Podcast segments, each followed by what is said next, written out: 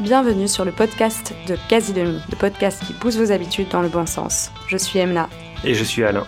Ensemble, nous avons créé le site Quasi Demi afin de vous permettre de faire vos courses les yeux fermés. Et aujourd'hui, c'est à travers ce podcast que nous souhaitons vous guider vers un mode de vie plus sain grâce à l'interview de véritables experts dans tous les domaines. Alors branchez vos écouteurs et bonne écoute. Bonjour à tous et bienvenue dans ce nouvel épisode du podcast Quasi Demi. Je suis Alain. Aujourd'hui, j'ai le plaisir d'accueillir Pauline, diététicienne chez Dijon Paris, une marque de compléments alimentaires spécialisée dans le microbiote. Alors Pauline, merci d'être là. Euh, pour commencer, je pense que le plus important, ce serait peut-être de te présenter. Ouais, bah merci déjà à toi de m'avoir invité. Euh, alors moi, je suis diététicienne et experte en nutrition chez Dijon, donc une start-up euh, qui propose des compléments alimentaires pour le bien-être du ventre. Alors, j'ai un parcours un petit peu euh, atypique dans le sens où j'ai commencé par un, un DUT euh, génie biologique et j'ai très vite compris qu'il me fallait quelque chose de plus euh, aide à la personne et je me suis rendu compte qu'en fait je pouvais faire de ma passion qu'est la nutrition un métier et de par mes études notamment bachelor en nutrition humaine je me suis passionnée également pour le microbiote intestinal où je me suis très vite rendu compte que déjà l'alimentation jouait un rôle primordial dans dans, ce, dans cet équilibre du microbiote intestinal et aussi qu'il y avait euh, beaucoup beaucoup de choses encore à apprendre euh, sur ce sujet, que c'est un domaine passionnant et presque innovant parce qu'on apprend encore euh, tous les jours de nouvelles choses sur ce sujet et où du coup j'ai aussi souhaité faire un master en, nutrition puisque je voulais aussi toucher un peu au développement de produits, aux compléments alimentaires, voilà, aller encore un peu plus loin dans la nutrition et où j'ai eu aussi davantage de cours sur le microbiote intestinal pendant euh, mon master. Donc ça m'a ça a continué d'alimenter ma passion pour, ces deux domaines que sont la nutrition et le microbiote intestinal. Ouais, et donc euh, Dijo, c'est une marque de compléments alimentaires que l'on distribue euh, sur Quasi Demi. Peut-être avant qu'on rentre dans le vif du sujet du microbiote et de, tout ce qui touche à ça, peut-être ce serait intéressant de comprendre un peu quels sont les produits, quelle est la gamme pour que les gens puissent un peu situer. Alors, euh, ce qui a lancé vraiment Dijo, c'est l'indispensable probiotique, donc vraiment le produit phare qui, euh, justement, à nous Lisa, on souhaitait sortir un produit avec vraiment la qualité la plus importante possible pour ce qui est des probiotiques aujourd'hui. Et ensuite, forcément, la gamme s'est développée pour essayer de correspondre au maximum de ventres possible, puisque chaque ventre est différent, on n'a pas du tout les mêmes problématiques la gamme s'est élargie en euh, développant des produits aussi, mais pour, la constipation, pour les ballonnements, pour les difficultés à digérer, pour euh, tout ce qui est détox aussi, pour aider un petit peu euh, le corps à, mieux éliminer. Voilà, on, développe de plus en plus de produits, mais toujours avec cet objectif de bien-être du ventre et d'équilibre du microbiote intestinal. Yes, et on a pu voir la marque de produits présentée par les fondatrices sur Qui veut être mon associé. C'est ça, il y a presque un an. Et donc là, ça a été le gros buzz. voilà, ça a été le gros buzz, un, tsunami euh, chez Dijon. Euh, on ne s'attendait pas à autant de choses et en même temps, c'était très très intéressant de d'avoir euh, ce sentiment d'avoir réussi à, toucher des gens parce qu'on est aussi beaucoup dans, on va en parler un peu plus tard, mais on est beaucoup dans la prévention quand on parle du ventre. Et c'est vrai que en France, on a beaucoup, euh, et dans d'autres pays aussi, on a beaucoup ce réflexe d'attendre euh, d'être malade pour réagir. Et c'est vrai que là, ça a fait euh, finalement réagir pas mal de monde, même des personnes qui avaient juste envie de prendre soin de leur ventre. Donc ça, c'était un pari gagné. Trop cool.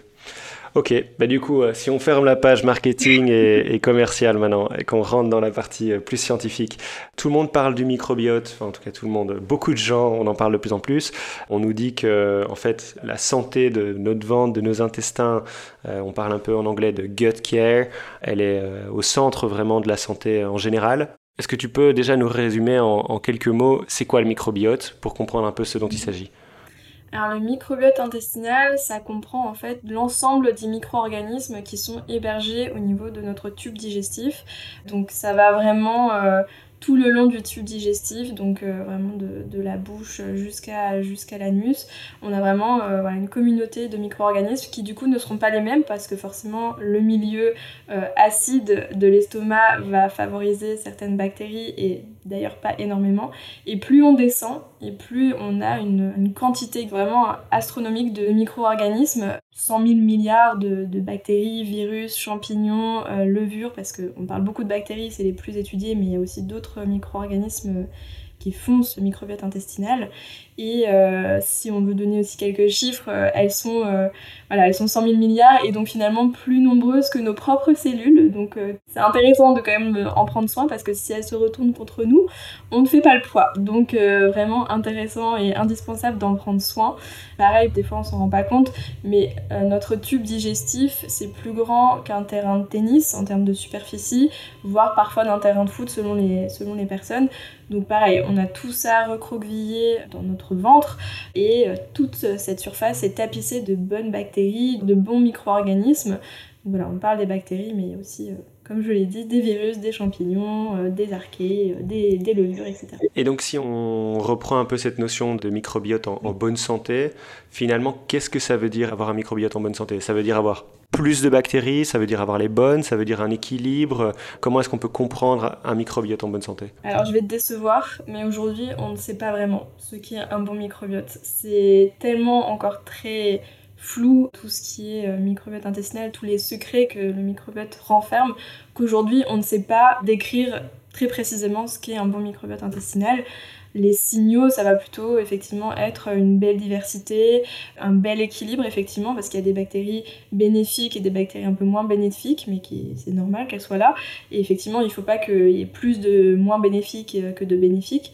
Donc voilà, il y a un équilibre, il y a une diversité, la diversité qui est primordiale parce qu'on a des milliers d'espèces différentes et malheureusement on s'en rend compte avec des études qu'on tend à en perdre dû à nos modes de consommation notamment.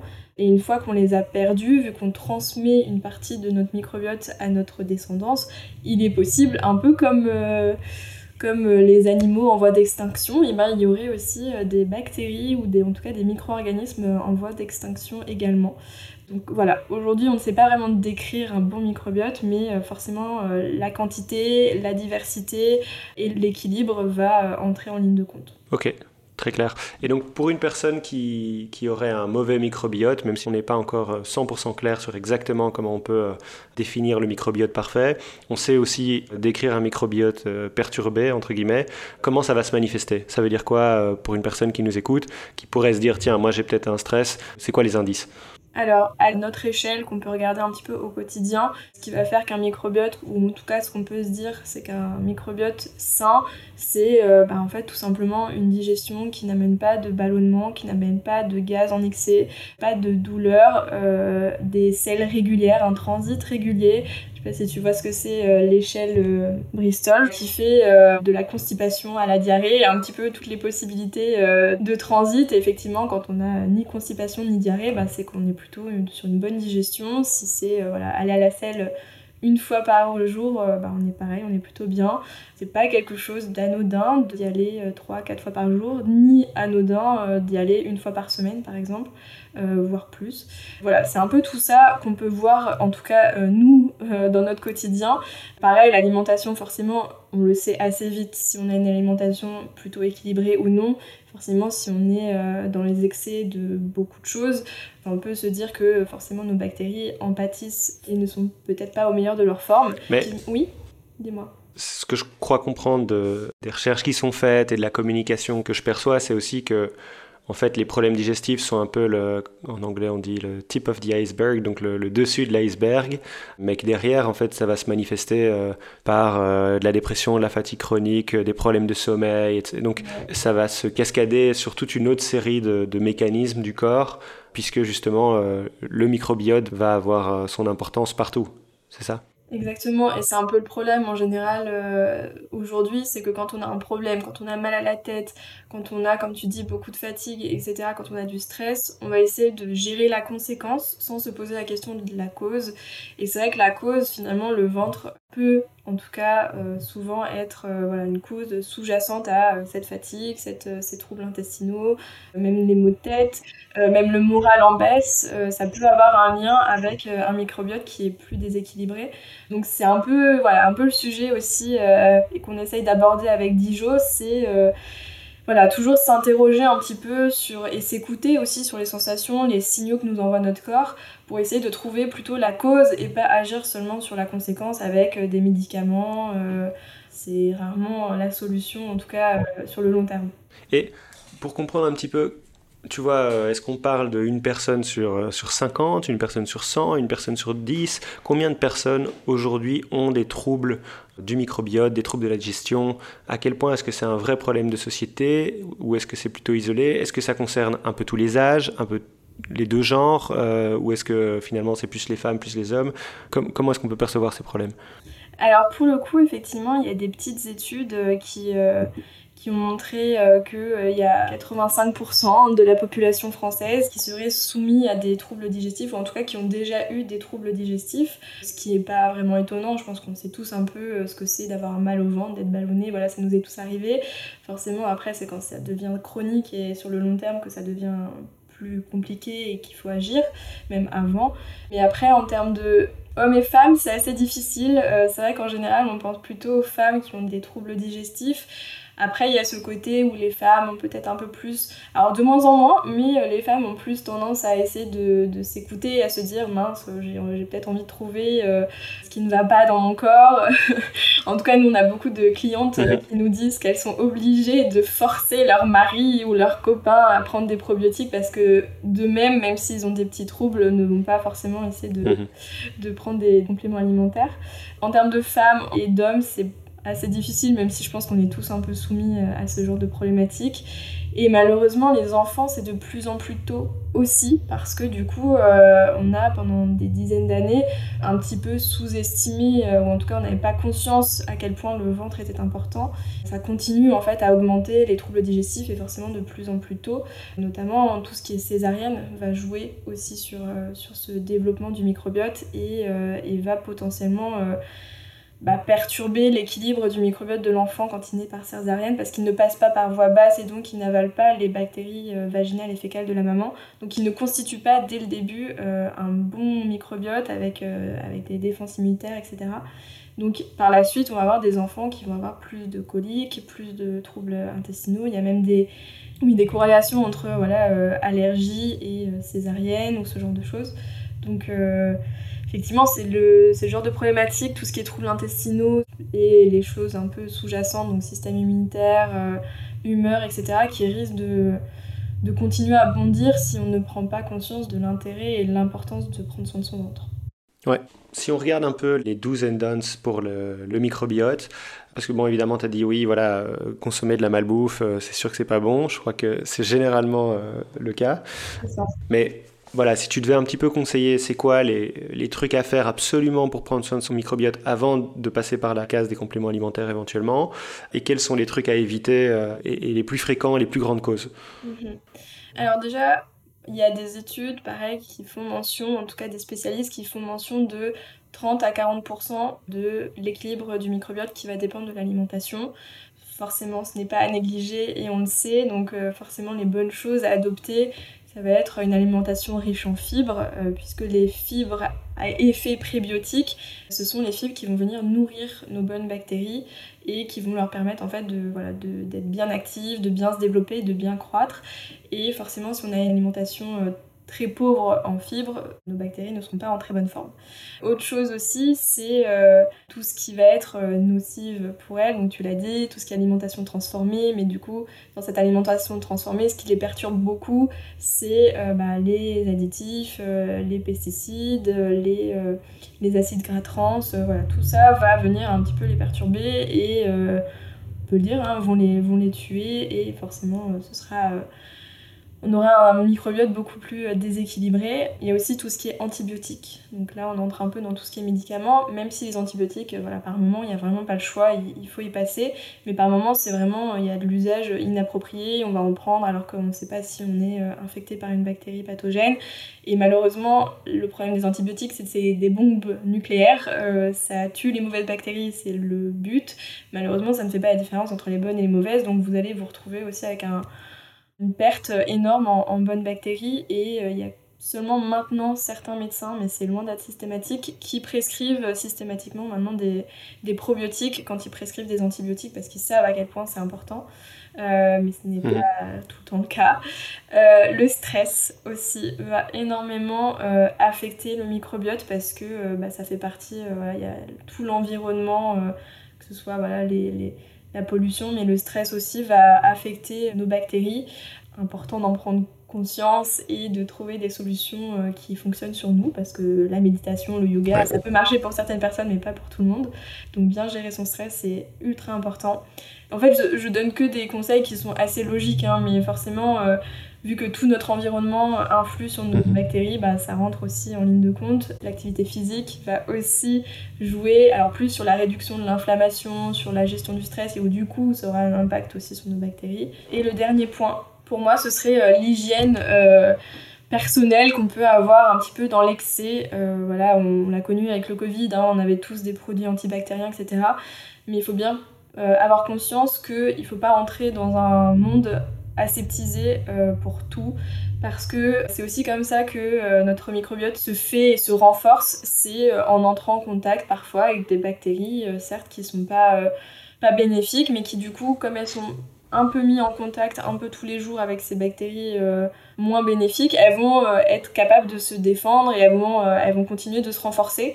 Là où si on aseptise absolument mhm. tout, bah, malheureusement elles deviennent un peu feignantes aussi ces bactéries. Hein. C'est des micro-organismes vivants qui sont tout à fait capables d'être feignantes si on les fait pas travailler. Donc il y a aussi ce côté-là. Donc voilà, c'est des grandes lignes, c'est des choses qu'on a tous en tête, mais finalement qu'il faut réussir à mettre en place d'une façon ou d'une autre pour avoir un, un microbiote en bonne santé. Ouais, malheureusement, c'est toujours un peu les mêmes, euh, la même rengaine. Il faut faire du sport, il faut manger des légumes et il faut, faut bien dormir. Euh, est-ce qu'il y a des petites habitudes comme ça de tous les jours que, que tu recommandes aux personnes avec qui vous travaillez, qui vont justement permettre éventuellement d'avoir un impact rapide mhm. pour aller dans le bon sens? Ouais. Bah déjà, le matin, on l'oublie bien souvent et j'ai beaucoup moins de de clientes en consultation qui me disent qu'elles commencent leur journée et qu'elles n'ont pas forcément bu euh, de verre d'eau ou quoi, alors que c'est ultra important de commencer sa journée avec un grand verre d'eau, déjà pour réhydrater le corps qui pendant toute la nuit n'a pas eu euh, d'hydratation, et ça commence à lancer un petit peu la digestion de boire un grand verre d'eau dès le matin, voilà, ça met en fait le corps en route, et ça c'est vrai que c'est déjà important, euh, les bactéries elles seront aussi contentes d'avoir cette bonne hydratation. Après, en parlant un petit peu alimentation, c'est vrai que quand on commence son petit déjeuner avec euh, des fibres. Voilà, si c'est salé, c'est encore mieux, mais même si c'est sucré, voilà, le plus d'aliments complets, euh, voilà, des graines de chia, des choses qui, des graines olagineuses, des choses qui vont vraiment venir nourrir euh, nos bonnes bactéries dès le matin. Voilà, elles seront contentes, elles seront réveillées, elles danseront la polka, voilà, elles seront très contentes. Après, ce qui est aussi important, mais qui est plus difficile, c'est de d'intégrer dans notre journée des petites choses riches en probiotiques du coup naturellement donc ça va te parler, tout ce qui est kéfir, kombucha, tout ça, euh, forcément c'est... Exact. Voilà, ça, ça peut faire du bien aussi. Alors peut-être pas tous les jours, parce que voilà, faut toujours euh, rester euh, dans la limite du raisonnable, mais c'est des choses qui effectivement peuvent aussi un petit peu lancer l'organisme, faire du bien aux bactéries. Euh, donc ça, c'est des, petits, des petites choses qu'on aime bien conseiller, effectivement. Donc des aliments plutôt euh, fermentés, quoi. Voilà, des aliments euh, lacto-fermentés. Alors la choucroute, forcément, tout le monde connaît, c'est un indispensable, la choucroute. Donc ouais, ça c'est cool. Tout ce qui est, même les betteraves, les carottes, ça peut être des salades lacto-fermentées, tout ce qui est pickles. Le soja aussi, le soja, le miso, tout ça, c'est des aliments lacto-fermentés qu'on a tendance à sous-estimer, alors qu'il y a un vrai potentiel. Ça permet vraiment de, voilà, d'apporter des probiotiques un petit peu plus régulièrement euh, et après effectivement quand on en ressent le besoin on peut passer par, euh, par des compléments alimentaires qui peut être aussi une petite routine euh, mhm. plusieurs fois par an ça fait bien donc, donc voilà un petit peu nous ce qu'on recommande et effectivement bah, tout ce qu'on a déjà dit avant hein, c'est limiter un peu les aliments trop transformés trop sucrés qui là pour le coup vont faire croître les mauvaises bactéries ou en tout cas les bactéries un peu moins bénéfiques Et quel est le rôle euh, de tout ce qui est fibre vis-à-vis de la digestion et du microbiote, parce que je crois comprendre que c'est important, ça va avoir beaucoup de, bienfaits. Je sais aussi que certaines personnes vont avoir plus de mal à consommer ces fibres. Qu'est-ce qu'il en est pour ces personnes-là? Alors déjà effectivement les fibres, il y a plusieurs sortes de fibres et elles n'ont pas toutes le même rôle. Euh, il y a des fibres qui sont vraiment là pour le côté transit, qui vont vraiment permettre d'avoir un transit régulier, donc pas trop rapide, pas trop lent. Euh, donc c'est aussi pour ça qu'on conseille fortement d'avoir euh, à peu près 50% de légumes dans notre assiette, parce que voilà c'est pour le côté fibre avec les aliments complets aussi, on va avoir ce côté intéressant qui va jouer sur le transit, sur la glycémie, sur plein de choses.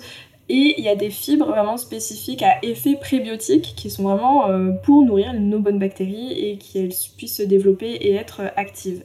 Comme on mange beaucoup moins de fibres qu'avant. Quand on en consomme peut-être d'un coup un peu trop, il y a des personnes pour qui ça va être plus compliqué, on va ressentir des ballonnements parce que ça va beaucoup fermenter, euh, et tout de suite le réflexe c'est oh, je ne mangerai plus jamais ça parce que ça m'a fait ballonner, ça m'a fait des désagréments, donc euh, je ne dois pas supporter et je dois les limiter. C'est une erreur, oui et non, dans le sens où c'est la preuve que euh, des aliments riches en fibres, euh, si on ne les supporte pas, c'est qu'on a peut-être un microbiote un peu trop déséquilibré et depuis un peu trop longtemps. Donc l'idée c'est ne pas d'arrêter de manger euh, des légumes et, tout ce qui est fibres pour ne plus avoir de désagréments digestifs. L'idée c'est plutôt de rééduquer tout doucement notre ventre avec des petites astuces type voilà on veut se faire une soupe de poireaux, ben, on va peut-être commencer par mélanger les poireaux avec un peu de pommes de terre pour que ce soit un peu plus doux pour les intestins et qu'ils puissent se rééduquer progressivement à la digestion des, fibres. Et euh, après, il y a d'autres voilà, astuces, typiquement les lentilles, hein, c'est assez connu euh, pour faire ballonner si on n'a pas trop l'habitude. Donc typiquement, voilà, quelqu'un qui se dit, allez, aujourd'hui je me fais un beau bol de lentilles pour avoir ma bonne dose de fibres, mais ça fait très très longtemps que la personne n'en a pas mangé ça va la faire ballonner, elle va plus vouloir en manger, alors que finalement, si elle avait euh, fait ça plus doucement, donc peut-être avec une quantité un peu moins importante, en les cuisant plus longtemps aussi, on peut les cuire un peu plus longtemps, les faire tremper la veille, forcément ça marche aussi toujours bien. Et aussi une astuce, c'est quand on les cuit, euh, de mettre une petite cuillère de bicarbonate de soude pour essayer de rendre euh, ça un peu plus digeste.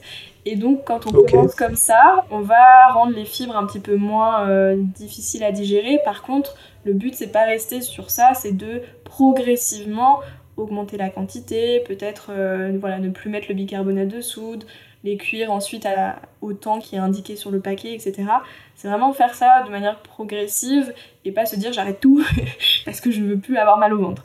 Voilà, c'est un peu l'idée. Très bien. Tu as parlé de reconstruire quand on a justement eu quelques problèmes, quand on n'a plus l'habitude. C'était justement une de mes questions en fait. Si euh, je pense à un auditeur qui aurait euh, pas fait gaffe du tout, mal mangé, mal vécu, euh, trop picolé peut-être pendant les soirées, etc. Il a son microbiote détérioré si on se remet à avoir une bonne alimentation, à avoir un bon rythme de vie, à prendre soin de soi, est-ce que ce microbiote se reconstruit ou est-ce que le dommage qui a été infligé, il est euh, pérenne dans le temps et il va, il demeurer? Alors, ça va dépendre à quel point il a fait des excès et pendant combien de temps. C'est très au cas par cas. Il y a des personnes qui, euh, ont un bon microbiote et qui même euh, si plusieurs mois se laisse un peu aller, il y aura un impact, ça c'est sûr, mais ça peut potentiellement revenir un peu plus vite, là où d'autres personnes, malheureusement, ce sera peut-être plus compliqué. Mais euh, ce qu'il faut bien retenir, c'est que notre microbiote intestinal, il grandit avec nous et il évolue avec nous. Et c'est d'ailleurs ce qui est un peu compliqué du coup de... On peut pas mettre des gens dans des cases parce qu'en fait, en fonction de l'âge, en fonction de notre environnement, du stress, de la pollution, de notre alimentation, et même de, voilà, de, nos humeurs, des médicaments qu'on peut prendre aussi. Tout ça va moduler progressivement notre microbiote intestinal, ce qui fait que c'est très difficile de dire à quel point euh, une alimentation pendant X semaines un petit peu euh, pas très équilibrée, est-ce que ça va avoir des effets euh, sur le long terme ou non moi, je pense qu'on peut toujours, par l'alimentation, parfois par les compléments alimentaires, pour donner un coup de pouce, on peut toujours réussir à, à rétablir un se remettre un voilà, petit peu sur voilà exactement. Après voilà faut avoir en tête que forcément plus on attend et plus ce sera potentiellement difficile. Et ce qui fait peur aussi à certains chercheurs encore une fois c'est cette perte de certaines espèces. Si on fait pas attention en tout cas on pourrait les perdre euh, définitivement. Et, euh, et ça c'est plus compliqué parce qu'on a besoin de toute cette diversité et si on perd euh, ne serait-ce qu'une espèce ça peut dérégler tout notre microcosme qu'on a dans notre ventre. C'est un peu comme la flore euh, et la faune hein, dans, dans, notre monde. C'est la même chose. S'il y a une espèce qui disparaît, c'est un peu tout qui est un peu remis en question. Ok, très clair. Autre question, c'est une petite mise au clair euh, pour tous ceux qui nous écoutent, moi y compris parce que je trouve ça pas facile. Est-ce que tu peux un peu nous expliquer la différence entre prébiotique, probiotique? On parle aussi de post-symbiotique. Comment est-ce qu'on peut comprendre tout ça? Euh, C'est quoi la différence? Alors, Probiotiques, on en a déjà parlé, c'est vraiment tous les micro-organismes vivants euh, qu'on a au niveau de notre tube digestif. Donc ça va être principalement des bactéries parce que c'est celles qui, qui sont le plus, les plus nombreuses et surtout les plus étudiées aujourd'hui. Et donc voilà, on va les retrouver, comme on l'a dit, dans certains aliments lacto-fermentés, donc la choucroute, le kéfir, le kombucha. Ensuite, on a les prébiotiques, qui sont vraiment les composés euh, alimentaires non digestibles qui vont favoriser la croissance et l'activité de ces bonnes bactéries bénéfiques donc les probiotiques. En fait, c'est leur source d'énergie, de nutriments qui leur permettent euh, de, grandir et d'être euh, et d'être efficaces. Et les postbiotiques, euh, en fait, c'est tout ce qui est métabolites, enzymes, peptides, enfin vraiment tout ce que produit les probiotiques quand elles sont actives. Donc les probiotiques, les bactéries, quand elles mangent les prébiotiques, en fait, elles dégagent des molécules, donc voilà, des métabolites, plein de petites choses qui sont comme des petits médicaments pour nous parce qu'elles vont agir aussi bien sur notre barrière intestinale, mais c'est aussi, ça peut être des vitamines, donc ça va être important pour notre métabolisme. Enfin voilà, vraiment, quand on les nourrit bien, ces petites bactéries, elles nous le rendent euh, extrêmement bien. Et donc, c'est les produits, ce qu'elles produisent en mangeant des prébiotiques, ce sont les postbiotiques. La question que j'ai du coup, c'est qu'est-ce qui est important pour une personne qui aurait un microbiote euh, dégradé ou justement qui voudrait avoir un microbiote euh, en pleine forme? Est-ce qu'il faut prendre des prébiotiques, des probiotiques, des postbiotiques, des trois, deux des trois Qu'est-ce qu'on doit faire? Alors, encore une fois, ça va dépendre à quel point la personne est en détresse. Si effectivement la personne a euh, vraiment des troubles digestifs depuis très longtemps, parce que il y a aussi l'errance médicale parfois euh, quand euh, on nous dit quand on dit qu'on a des gros troubles digestifs mais que notre prise de sang elle est parfaite, ben en fait on va nous dire que c'est dans notre tête ou que voilà, qu'on va pas forcément aller plus loin. Donc si la personne ça fait très très longtemps, effectivement un petit coup de pouce de, des compléments alimentaires en parallèle d'un rééquilibrage complet, ça peut permettre d'avoir des résultats en fait plus rapides et de soulager la personne plus rapidement. L'idée c'est pas que la personne continue de souffrir pendant longtemps. Donc c'est vrai que les compléments alimentaires là-dessus vont vraiment donner un, coup de pouce et permettre de, rétablir plus rapidement le ventre, même si l'alimentation reste encore euh, la première chose à faire en fait quand on veut rétablir euh, son microbiote. Moi ce que je conseille quand on a des troubles depuis assez longtemps, c'est déjà de se préoccuper de son alimentation. Ensuite, on peut commencer avec des probiotiques pour venir vraiment restaurer un petit peu, ramener à nouveau des bonnes bactéries. Normalement, en parallèle, on arrive déjà à ramener euh, des prébiotiques par l'alimentation. Si on a un peu de mal parce que justement notre ventre est un peu devenu feignant et n'arrive pas suffisamment à digérer les, fibres qu'on apporte par l'alimentation, effectivement les prébiotiques sous forme de compléments alimentaires qui en général ne provoquent pas de ballonnement, sinon ça n'a pas de sens, bah là effectivement ça peut être euh, intéressant pour décupler un petit peu les effets de la cure euh, de probiotiques puisqu'on va aider ces nouveaux probiotiques à grandir et à être plus efficaces. Et les postbiotiques, c'est assez nouveau. On n'en a pas encore énormément dans les, dans les compléments alimentaires. On commence à avoir du butyrate. Et là, pareil, c'est euh, c'est vraiment quand on sent que on doit faire un, reset total et qu'on doit effectivement euh, prendre la totalité du package euh, qui peut être totalement intéressante. Hein. Ça peut vraiment voilà, permettre de repartir sur de bonnes bases plus rapidement. Même si, encore une fois, avec l'alimentation, le but c'est aussi que ces postbiotiques se produisent naturellement tous les jours au quotidien et de temps en temps, euh, plusieurs fois par an, on peut donner un petit coup de boost, mais euh, Alimentation avant mhm. tout. ben, du coup, on peut en parler maintenant. C'était un des points que je voulais aborder. C'est la prise de compléments alimentaires éventuellement. Tu la recommandes du coup par cure, si je comprends bien, pas de manière euh, continue. À quel moment de la journée est-ce qu'on prend ces compléments alimentaires? Le soir, le matin, le midi, avec un repas à jeun? Qu'est-ce que tu recommandes? Ouais. Pour les probiotiques, c'est vrai que c'est assez compliqué. On sait jamais trop quand il faut les prendre. Ce qui est l'idéal, c'est de les prendre à jeun le matin, 15 minutes avant le petit déjeuner, parce qu'on a en fait les intestins qui sont un peu vidés. Euh, voilà, ils ont eu le temps de, faire leur travail la nuit. Donc euh, les probiotiques qu'on va ingérer le matin à jeun vont arriver dans des intestins qui sont plutôt euh, sans bol alimentaire pour les déranger, donc c'est l'idéal. Après, on sait, il y a des personnes qui ont beaucoup de mal à les prendre dès le matin à jeun, et où du coup, pour ces personnes-là, on peut aussi conseiller 2-3 heures après le repas. L'idée, c'est pas de les prendre pendant le repas parce qu'en fait, lorsqu'on mange, ça amène de l'acidité au niveau de l'estomac pour digérer tout ça. Et forcément, ça peut venir altérer un petit peu euh, les probiotiques, donc c'est pas l'idée. Et donc le mieux, c'est de les prendre le plus éloigné possible euh, du repas, euh, donc 2-3 heures après le mhm. repas, si on n'arrive pas à les prendre le matin à jeun. Ok.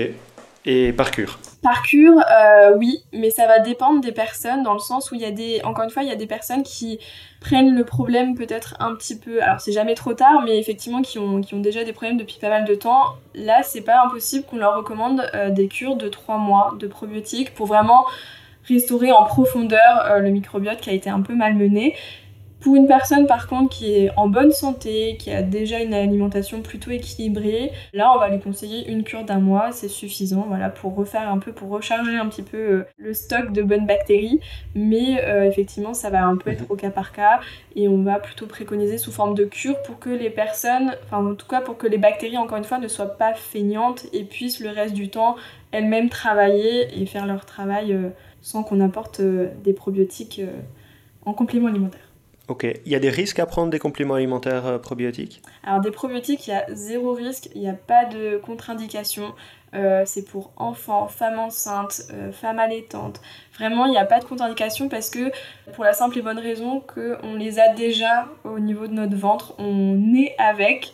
Donc il n'y a pas de, problématique à ajouter des bonnes bactéries qu'on a déjà contrairement à voilà, des, compléments alimentaires à base de plantes qui certes font beaucoup de bien, sont sont très importantes euh, par moment euh, dans l'année, mais prendre des plantes par exemple en continu, ça reste des, des choses qu'on n'a pas naturellement dans notre corps, donc c'est pas bon d'en prendre euh, trop souvent et sur des trop longues périodes, contrairement aux probiotiques. Mais du coup, si on ferme la parenthèse euh, complément alimentaire, je voudrais revenir un peu sur les, les, problématiques euh, de digestion et de microbiote.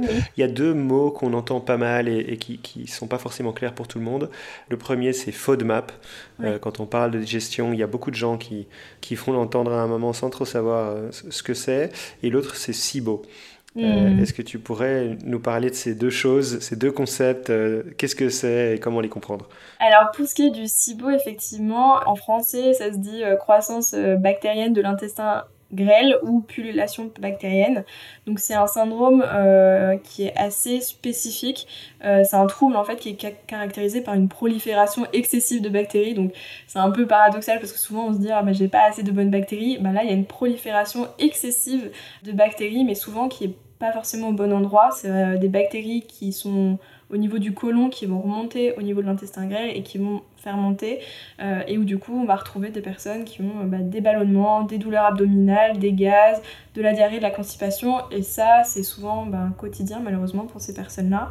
Euh, et heureusement c'est pas le cas de toutes les problématiques du ventre mais il y a des solutions puisque déjà il y a un test, on peut être diagnostiqué de manière assez précise du SIBO puisqu'on va faire un test en fait respiratoire, on va euh, on va euh, consommer des sucres et on va voir si, euh, si on rejette de l'hydrogène, puisque ça, enfin, si on rejette de l'hydrogène, ça voudra dire que, euh, que les bactéries ont consommé ce sucre bien trop tôt et où du coup voilà, on est assez, assez sûr par ce test qu'on a une problématique comme le SIBO.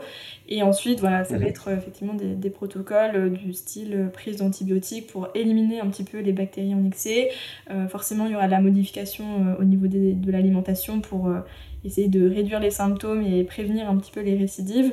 Il y a des choses pour le, pour le diagnostiquer, il y a des choses pour le soigner, ce qui n'est pas toujours le cas, euh, notamment du syndrome d'intestin irritable ou même tout ce qui est MICI, donc les maladies euh, inflammatoires chroniques de l'intestin, qui sont euh, un petit peu plus... Voilà, c'est toujours un petit peu difficile pour, pour toutes ces personnes de trouver une, une réponse en fait à leurs questions et à leurs symptômes. Pour les FODMAP, alors FODMAP justement c'est souvent lié euh, bah, au syndrome de l'intestin irritable. Et ce qui est difficile avec le syndrome de l'intestin irritable, c'est qu'on a un peu les mêmes symptômes que je viens d'évoquer, donc tout ce qui est ballonnement, euh, gaz, euh, alternance diarrhée, constipation, donc vraiment un, un transit très, très irrégulier. Et forcément, pour ces personnes-là, on va plutôt préconiser donc un régime sans FODMAP. Alors, le mot régime, déjà, il fait un peu peur, mais c'est en fait tester certains aliments qui vont faire fermenter en fait et qui euh, vont causer des, des dérèglements euh, pour ces personnes-là.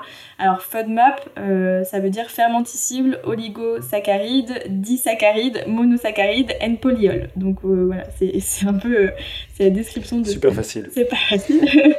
Et en fait, l'idée de ce régime, c'est d'écarter les aliments riches en FODMAP, donc riches en ce que je viens de dire, où la digestion du coup va être euh, difficile et euh, surtout pour les personnes qui sont atteintes euh, du syndrome de l'intestin irritable. Et en fait, contrairement à ce qu'on pourrait penser, c'est des aliments qui sont en fait plutôt bons pour la santé de base parce que ça va être beaucoup de fruits, de légumes, donc type voilà, l'ail, l'asperge, l'aubergine, la banane, la betterave. Euh, on va avoir aussi certaines euh, céréales comme le blé.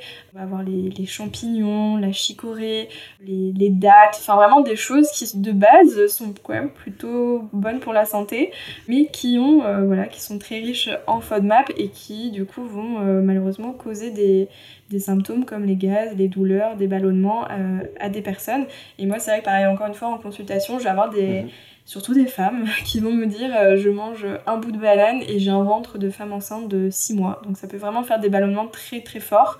Et donc l'idée de ce régime-là, c'est que les personnes, avec la liste qu'on leur donne, se disent bon bah il faut que je teste ma sensibilité puisque chaque ventre est différent, chaque syndrome intestinal est différent et en fait il faut tester euh, sa propre sensibilité. Donc elles vont devoir éliminer pendant un mois, en général on recommande, tous les aliments qui sont identifiés comme riches en FODMAP pour ensuite les réintégrer de manière progressive et de voir si bah, peut-être que la banane, effectivement, il faudra la limiter fortement, là où euh, l'asperge, par exemple, bah, il n'y aura pas de souci euh, et ça passera, euh, ça, passera sans problème.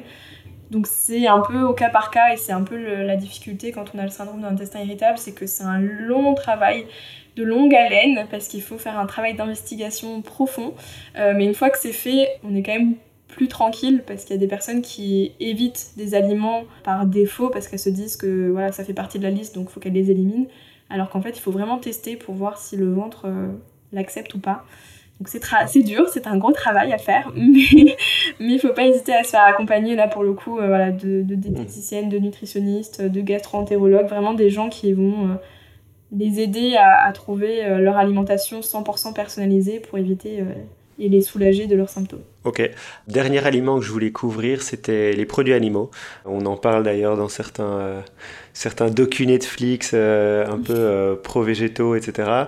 Quelle est un peu la compréhension qu'on doit avoir de la viande et du poisson, donc plutôt chair animale, et puis les produits laitiers, par exemple, qui sont quand même les, deux gros sujets euh, en termes de produits animaux qu'on consomme le plus.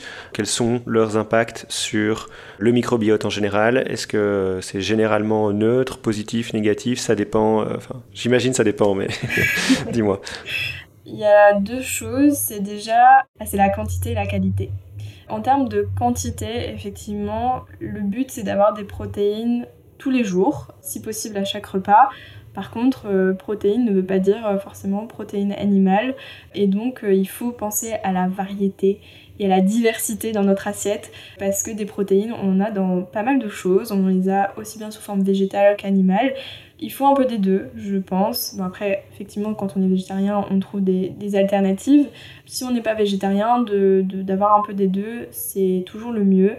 Forcément, le débat un petit peu avec les viandes rouges, c'est euh, le fait que c'est riche en acides gras saturés, donc toujours euh, éviter l'excès et, et, des quantités à outrance. Euh, après, le problème des poissons, c'est le côté métaux lourds, etc. Donc là aussi, ça peut toucher le ventre pareil, on essaye de, trouver plutôt des choses euh, de qualité. Euh, moi, pour le coup, les, tout ce qui est oméga 3, je vais plutôt me tourner vers tout ce qui est sardines, macro, même si c'est jamais sûr qu'il y ait rien comme métaux lourds, mais en tout cas, euh, ce sera normalement moins, moins important que pour, tout ce qui est saumon par exemple.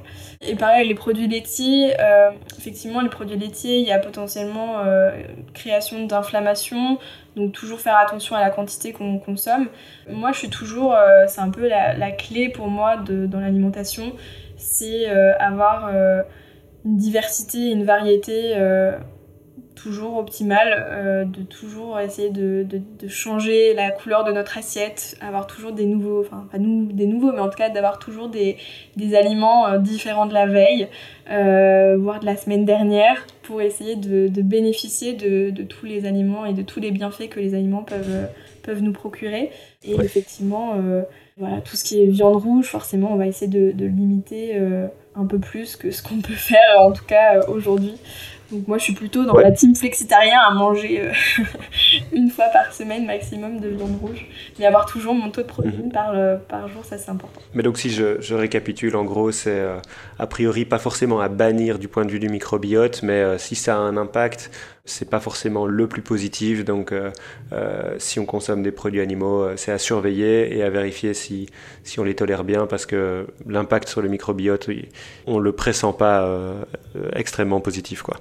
Oui, et après, il faut bien avoir en tête que, effectivement, tout ce qu'on va consommer va entrer en lien, va entrer en, contact avec nos bactéries. Forcément, c'est vraiment, euh, il faut avoir cette conscience-là, c'est que tout ce qu'on va ingérer va entrer en contact avec nos bactéries et peuvent donc les influencer. Et effectivement, tout ce qui est, mais ça on le sait déjà un peu tous, viande rouge, euh, aliments euh, transformés, bah forcément tout ça, euh, ça va les influencer de manière plutôt négative, ce qui ne veut pas dire qu'il faut les, les, bannir absolument de notre alimentation.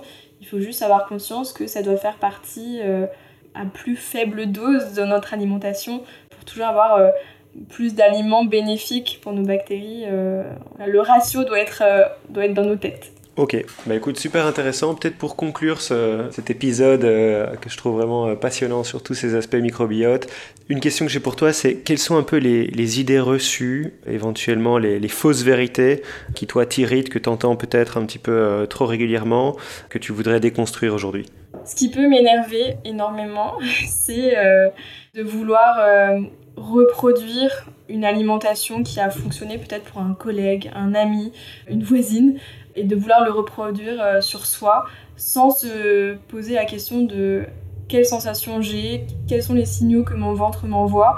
Parce que voilà, typiquement, on peut avoir quelqu'un, une amie qui est en très bonne santé, qui a l'air d'avoir un, transit incroyable, parce que nous, en tout cas chez Dijon, on en parle sans problème. Et on va vouloir se dire, bah, je vais manger exactement ce qu'elle mange, parce que du coup, j'aurai, euh, comme elle, un très bon microbiote. Ça ne marche pas comme ça. On a vraiment comme une empreinte digitale, on a un ventre euh, qui nous est propre avec une diversité et une quantité qui nous est propre en termes de bactéries et de micro-organismes. Et donc elles ne vont pas réagir de la même façon pour tel ou tel aliment, pour telle ou telle même façon de vivre, et où du coup c'est important de, s'écouter, ça sert à rien de reproduire ce que fait le voisin, c'est important de s'écouter, le ventre on a de la chance, c'est un organe qui adore communiquer avec nous, même si... Euh, ça nous embête parce que voilà, il va nous causer des ballonnements, il va nous causer des gaz, on va avoir euh, parfois des douleurs, donc on, on l'aime pas trop à ce moment-là, alors qu'en fait il est sympa de nous faire euh, des signaux d'alerte en disant ben là tu as fait quelque chose, tu as mangé quelque chose qui ne me convient pas, donc essaye de modifier, essaye de trouver une alternative. Et où du coup c'est important, on arrive en s'écoutant comme ça à trouver effectivement notre propre euh, alimentation, nos propres modes de consommation qui nous correspondent. Et où euh, voilà c'est le genre de truc effectivement qui est compliqué à faire comprendre aux gens. On peut pas euh, juste copier ce que fait le collègue ou la voisine ça ne fonctionnera pas c'est pas aussi simple Ok, bah, écoute, je crois que c'est une belle conclusion pour, pour cet épisode, super intéressant. Merci beaucoup, beaucoup, Pauline, pour ton temps, pour toute ton expertise. on a vraiment couvert le sujet de fond en comble. Ah, merci à toi. Vous avez aimé ce podcast? N'hésitez pas à le noter, à le partager auprès de vos proches ou à laisser un avis en commentaire. Ces petits gestes nous permettent de faire grandir le Quasi-Talk et d'aider ainsi plus de gens à booster leurs habitudes dans le bon sens. Et dernière chose, pensez à vous abonner sur votre plateforme préférée pour être au courant des prochains épisodes. À très bientôt